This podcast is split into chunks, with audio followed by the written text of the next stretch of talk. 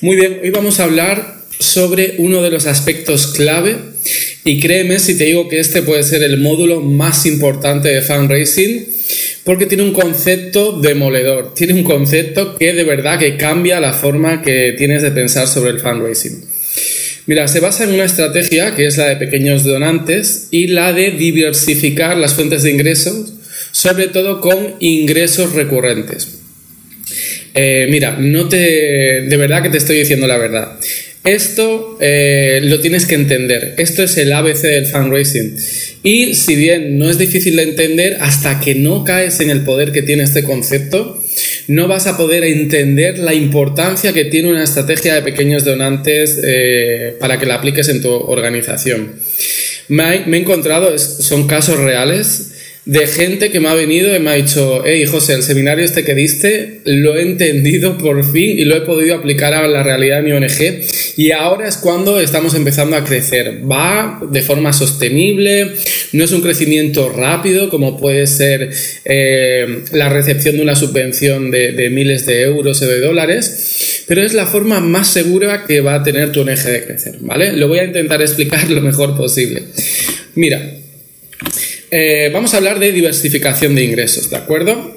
Imagínate que el esquema que estás viendo, el gráfico que estás viendo en la parte izquierda de la pantalla, es la realidad de tu organización. Es decir, que tu ONG se compone de esta manera.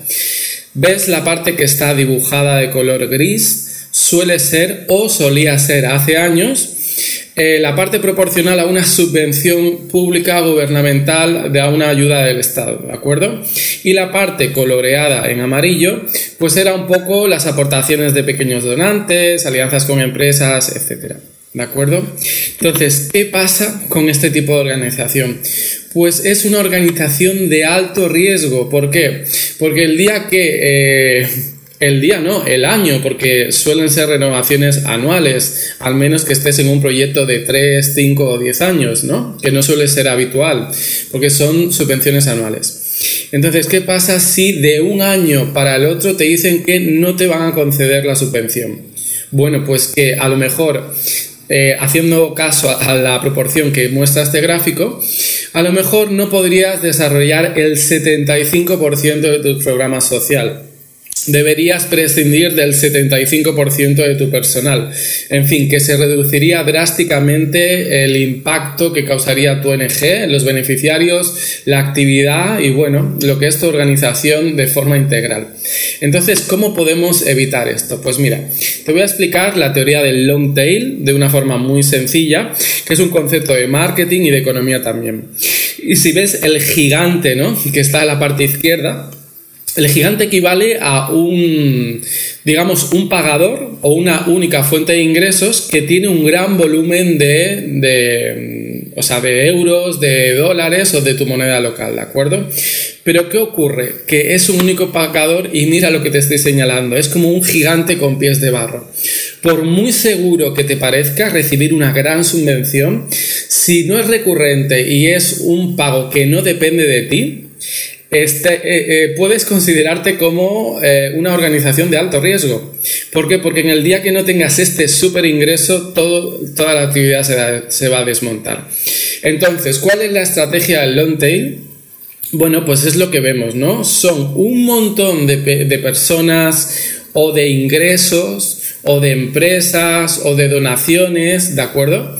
Recurrentes que a lo mejor son cantidades mínimas pero que estas cantidades mínimas sumadas en un total, pues hacen que eh, pueda equivaler a la gran donación que te ha dado el único pagador. ¿Sí? ¿Se entiende? Así se basan los modelos de Amazon, de Netflix, en fin, y muchos crowdfunding, ¿no? Que a ti no te importa hacer una donación de 10 euros al mes porque de verdad no te supone nada eh, y, bueno, incluso en un momento de crisis, pues puedes mantener esta donación, porque no te supone 10 eh, dólares al mes, 10, dólares, 10 eh, euros al mes, no te supone un gran gasto, ¿no? Entonces, fíjate qué fácil que un gran pagador, ¿vale?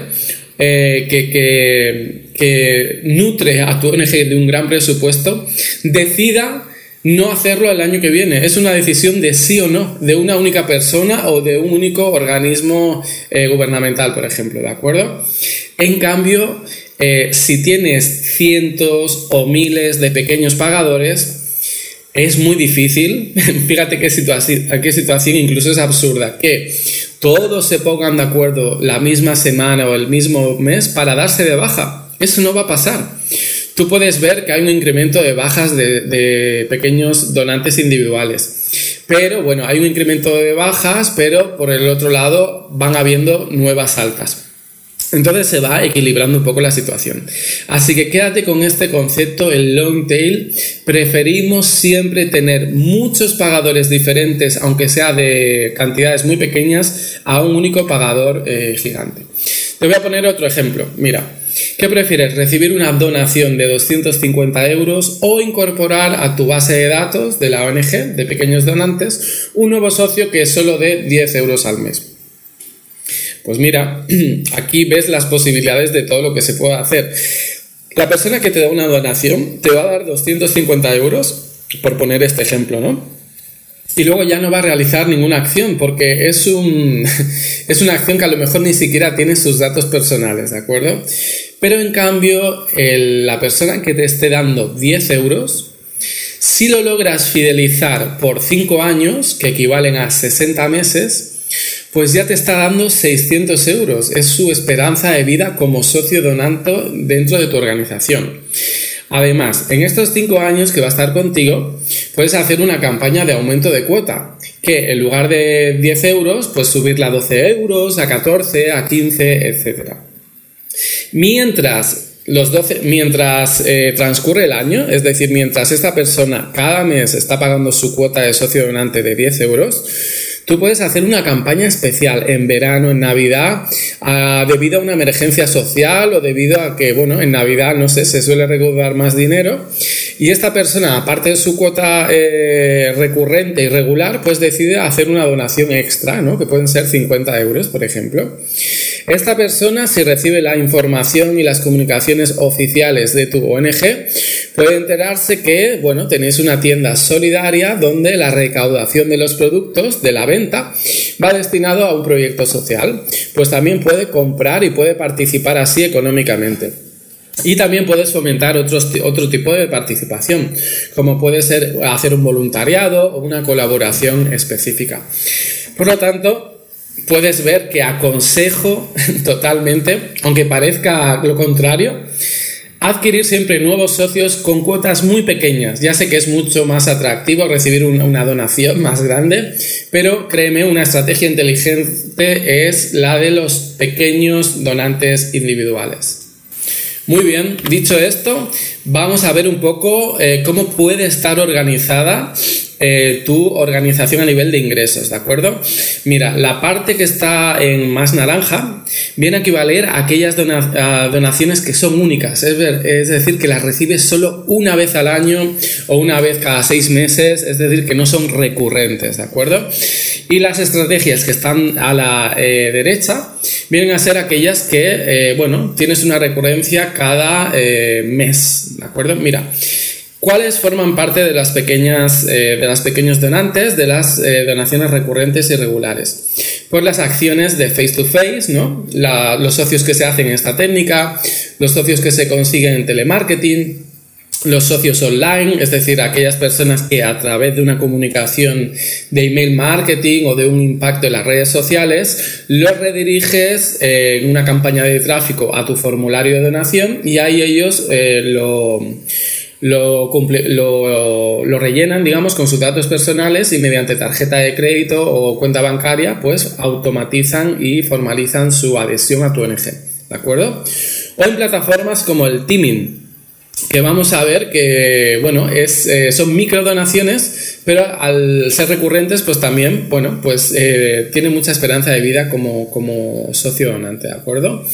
Las alianzas con empresas, una de las formas de materializar un acuerdo es mediante una cuota mensual, que también lo puedes trabajar. Y a lo mejor tu ONG, pues ofrece un, tipo de servicios de atención al usuario o de cursos que pueden generar también ingresos recurrentes.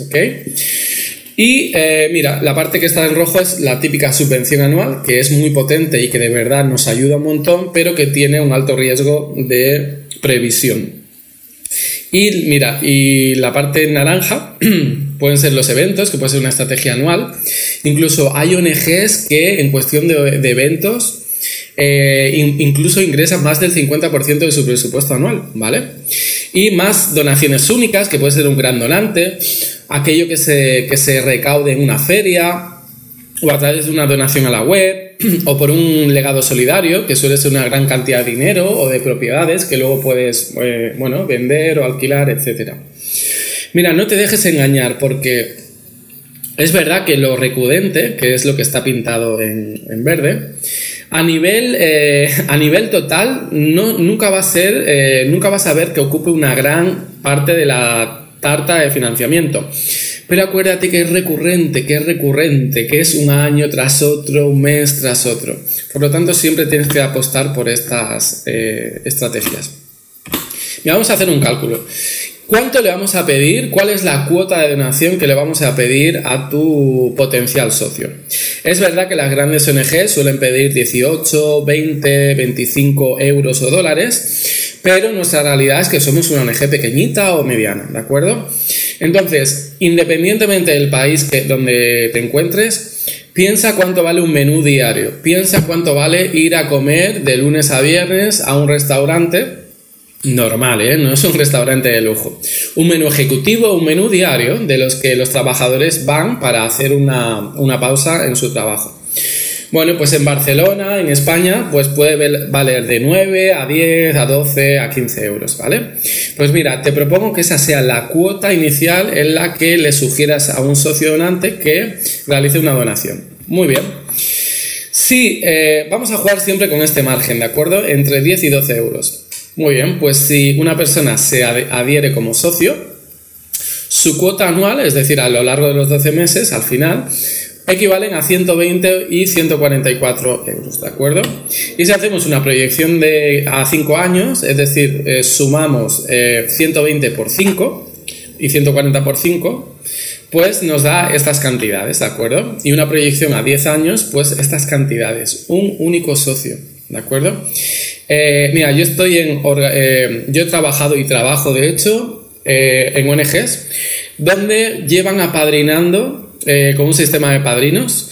Y hay gente que lleva 20 años, 20 años de fidelidad a la misma ONG, ¿de acuerdo? Lo más normal, bueno, no hay normalidad, ¿de acuerdo? Estadísticamente es muy variable en función de cada ONG. Pero mira, en función de lo bien que trabajes, eh, tu fidelidad, eh, tu fidelización, perdón, y tu comunicación y tu transparencia y el impacto que consigas, pues los socios pueden estar de un año hasta 20, o sea, así de variable es, ¿de acuerdo? Te animo a buscar estadísticas de tu, de tu país, a ver cuál es la tasa promedio de, de temporalidad de un socio en una ONG. Muy bien, entonces yo te propongo, mira, ¿te imaginas tener un equipo de face to face es decir, diálogo directo los captadores que van a vía pública a captar socios. ¿Qué te aseguren un número de 30 socios al mes?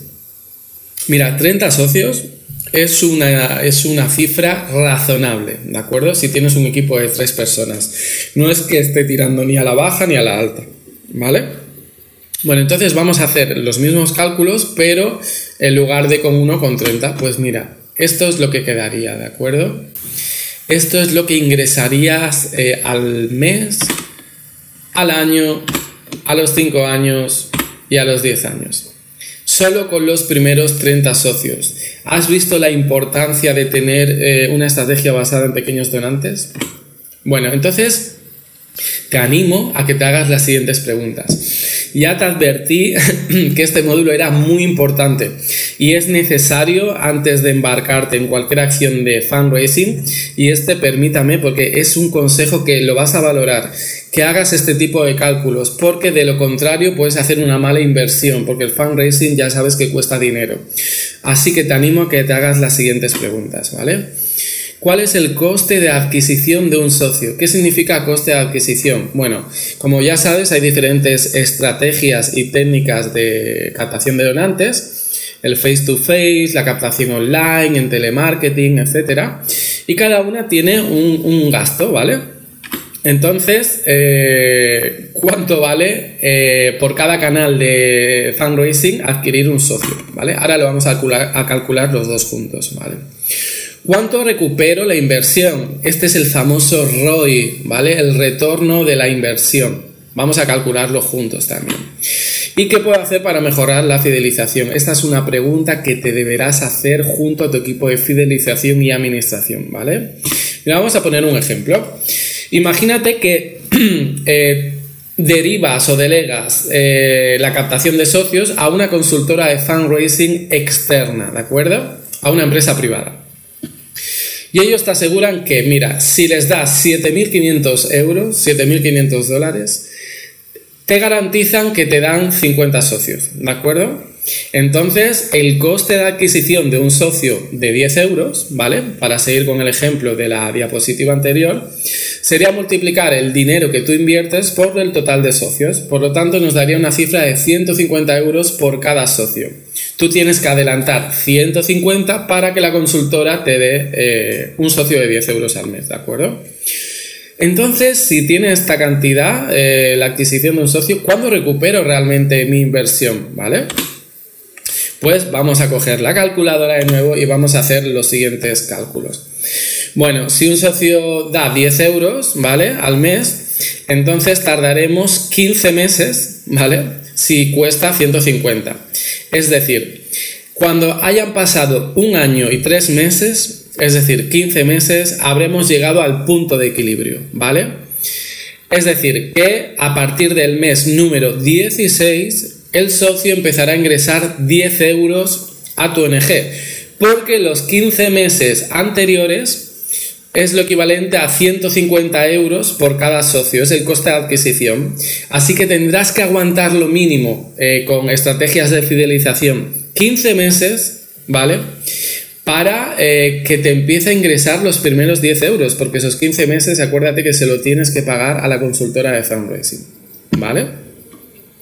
Muy bien, ¿y qué puedo hacer para mejorar la fidelización? Pues esto lo, veremos en otro curso, en otro seminario, porque hay muchas estrategias de fidelización. Pero tenemos que eh, restar de la vida promedio de un socio, ¿vale? Todos los meses que nos han quitado el coste de adquisición, ¿vale? Si la vida promedio es de 60 meses, eh, hemos tardado 15 meses, ¿no? le tenemos que restar 15 meses, que son los que se lleva la, la consultora de fundraising, ¿vale? Por lo tanto, no nos darían 600 euros, sino 450. Mira, yo quiero que esto, yo sé que te va a quedar claro, porque tienes que asegurarte una y otra vez que entiendes esta lógica para eh, hacer, eh, para aventurarte a una estrategia. Para ello he creado un ejercicio que te lo podrás descargar para que te ayude, mira, lo voy a poner más pequeño para que se vea bien, para que te ayude a planificar eh, la inversión que vas a hacer y a tomar la decisión sobre si invertir o no invertir en una determinada estrategia. Bueno, aquí tienes que poner cuáles son tus principales cinco fuentes de ingresos y el porcentaje sobre el total, es decir, si tienes eh, una fuente de ingresos que te lo da un evento anual, ¿Cuánto recauda el evento anual sobre el 100% de tu economía, de tu presupuesto integral de la ONG? ¿De acuerdo? ¿Cuántos ingresos? Y aquí hay una serie de preguntas que te ayudarán también a, elaborar un poco eh, con la ayuda de la calculadora esto que hemos estado comentando. Bueno, volvemos aquí. Bueno, eh, los donantes de nuestra ONG es muy importante empezar a trabajar una base de pequeños donantes, ¿sí? Así que eh, te animo, si no los tienes ya, a que orientes todas y cada una de las estrategias a conseguir pequeños donantes, ¿vale? Eh, mira, ¿te has planteado alguna vez cómo puedes conseguir un donante? ¿Has hecho algún estudio de tu bases de datos? Por ejemplo, ¿cuántos donantes tienes? ¿Cuál es la tasa promedio? ¿Cuánto es su esperanza de, vida como, como donante? Y sobre todo, eh, cuál es el perfil actual de donante que tienes y cómo querrías que fueran tus donantes. Mira, me ha pasado muchas veces que entro en una ONG el primer día y eh, su proyecto, su causa, está enfocado a un cierto tipo de público, pero eh, la ONG empezó con la ayuda de un público muy diferente, ¿vale? Y para que eso no pase, he creado un, otro ejercicio que te lo voy a dejar aquí, ¿vale? Mira, esto se hace mucho en agencias de comunicación y marketing, ¿vale? Se piensa en el tipo de persona que va a comprar un producto, lo pueden llamar buyer persona, consumidor final, etcétera, ¿vale? Entonces se elabora un retrato robot, ¿vale? De esta persona, incluso le ponen el nombre. Porque si tú piensas en una persona que conoces, ¿vale? Y que reúne todos estos requisitos de comprar un producto o, en tu caso, como ONG, de poder hacer una donación por afinidad con tu causa y tu misión social, a la hora de comunicar, campañas de comunicación y a la hora de, construir una campaña de fundraising, se hace con este donante en la cabeza. Así que escribes el mensaje y orientas toda la campaña a una única persona, pero esta única persona simboliza el total de donantes que van a apoyar tu causa, ¿de acuerdo? Entonces yo te animo aquí que, que eh, le asignes un nombre y que piensas cuál es la franja de edad del donante ideal. Ya te digo yo, y perdona por el spoiler, que debe ser mayor de 30 o 35 años, porque son los que tienen un trabajo ya más o menos fijo y tienen la capacidad eh, económica para realizar una donación. Los más jóvenes desafortunadamente aún no pueden. Bueno, tienes que pensar si es hombre, mujer o ambos, si es eh, qué estudios tiene, cuál es el trabajo, qué aficiones, qué estilo de vida, por qué eh, zona vive y dónde lo podemos encontrar, ¿de acuerdo? Tanto a nivel online como offline. Muy bien, avanzamos. Tienes que saber que las personas antes de realizar una donación tienen que pasar por un ciclo, ¿vale? Y es un, es un ciclo secuencial y es un proceso. Entonces, será cuestión de nuestra habilidad acelerar este proceso para que donen lo antes posible. Mira, lo primero que hace una persona antes de donar a una ONG es conocerla, ¿verdad? Para poder donar hay que conocer a la organización a la que se va a donar. Así que debe estar informado esta persona de la misión, de la visión, de los valores, de los programas, de sobre todo cómo se impacta positivamente la vida de los beneficiarios, en los logros, en los resultados que se consigue y esto se suele, eh, suelen enterarse por la web o a través de la prensa o a través de una comunicación externa. Por eso es tan importante que cuidas la comunicación y por eso es tan importante y van casi de la mano. Yo para mí siempre es lo mismo. ¿eh? El departamento de comunicación y fundraising tienen que trabajar conjuntamente porque el fundraising depende 100% de la comunicación. Bueno, pues el primer, la primera parte del proceso, la primera parte del ciclo, es el conocimiento de la ONG. La segunda parte, y aquí sí que nosotros tenemos poca influencia, ¿no? Es que esta persona tiene que estar sensibilizada con la causa, ya, ya sea a través de una historia de vida, un vínculo personal. Es decir, si no tiene empatía hacia esta causa, lamentablemente no podemos hacer nada nosotros, ¿de acuerdo? Eh, estoy seguro que tú admiras muchas ONGs que tratan muchas eh, problemáticas sociales, pero no te movilizan porque a nivel de emocional no, te dicen nada, a pesar de que son muy importantes también, ¿de acuerdo? Yo siempre sostengo que cada persona tiene su propia causa y cada persona tiene una sensibilidad especial a, una problemática o dos, ¿de acuerdo? Así que tienes que, eh, bueno, tienes que esperar que esa persona realmente sea la adecuada. Mira, la tercera parte del ciclo de delante es que esta persona, una vez que ha conocido la ONG y una vez que tiene una vinculación personal y emocional con la causa, tiene que contactar de forma directa o indirecta con esta causa. A través de un fundraiser, a de Facer, de una persona que esté haciendo captación pública ¿no? en, las calles de tu ciudad, a través de un telemarketer, a través de una publicidad en vídeo, a través de un artículo en la prensa, a través de, un relaciones públicas en forma de embajador, etc. Es muy recomendable que tenga un contacto personal, ¿vale? Con una persona eh, de tu organización, porque el recuerdo y el impacto será mayor, ¿vale? Y por último, eh, la conexión emocional que hemos hablado antes, que ya existía, tiene que haber un momento de, auge, ¿de acuerdo? A lo mejor esta persona siempre ha estado sensibilizada, pero no se encontraba en su, mujer, en su mejor momento. O eh, cumple o tiene una edad que presta atención, eh, atención especial a esta causa. O ha habido una crisis emocional o una crisis internacional. O ha habido una noticia que ha causado un impacto personal, ¿vale? Que es el disparador y es aquello que le va a hacer realmente y para finalizar este ciclo hacer una donación. ¿De acuerdo? Muy bien, entonces, para eh, ¿cuáles son las ventajas de tener una base de pequeños donantes? ¿Qué nos permite planificar a largo plazo? Porque son ingresos seguros o casi seguros si es que estamos aplicando bien las estrategias de fidelización. Hemos visto en la diapositiva anterior el cálculo anual, el cálculo a 5 años y la proyección económica y financiera a 10 años. Si tú tienes una previsión de ingresos a 10 años, tú puedes desarrollar determinados programas, puedes contratar a más gente, etc.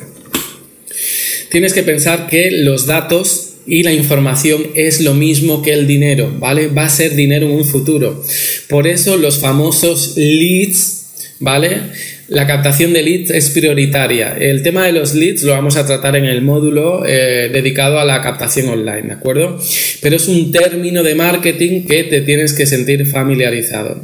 Leads son aquellas personas que tienen simpatía, que tienen afinidad, que son seguidores de tu organización y que pueden ser potenciales donantes en un futuro.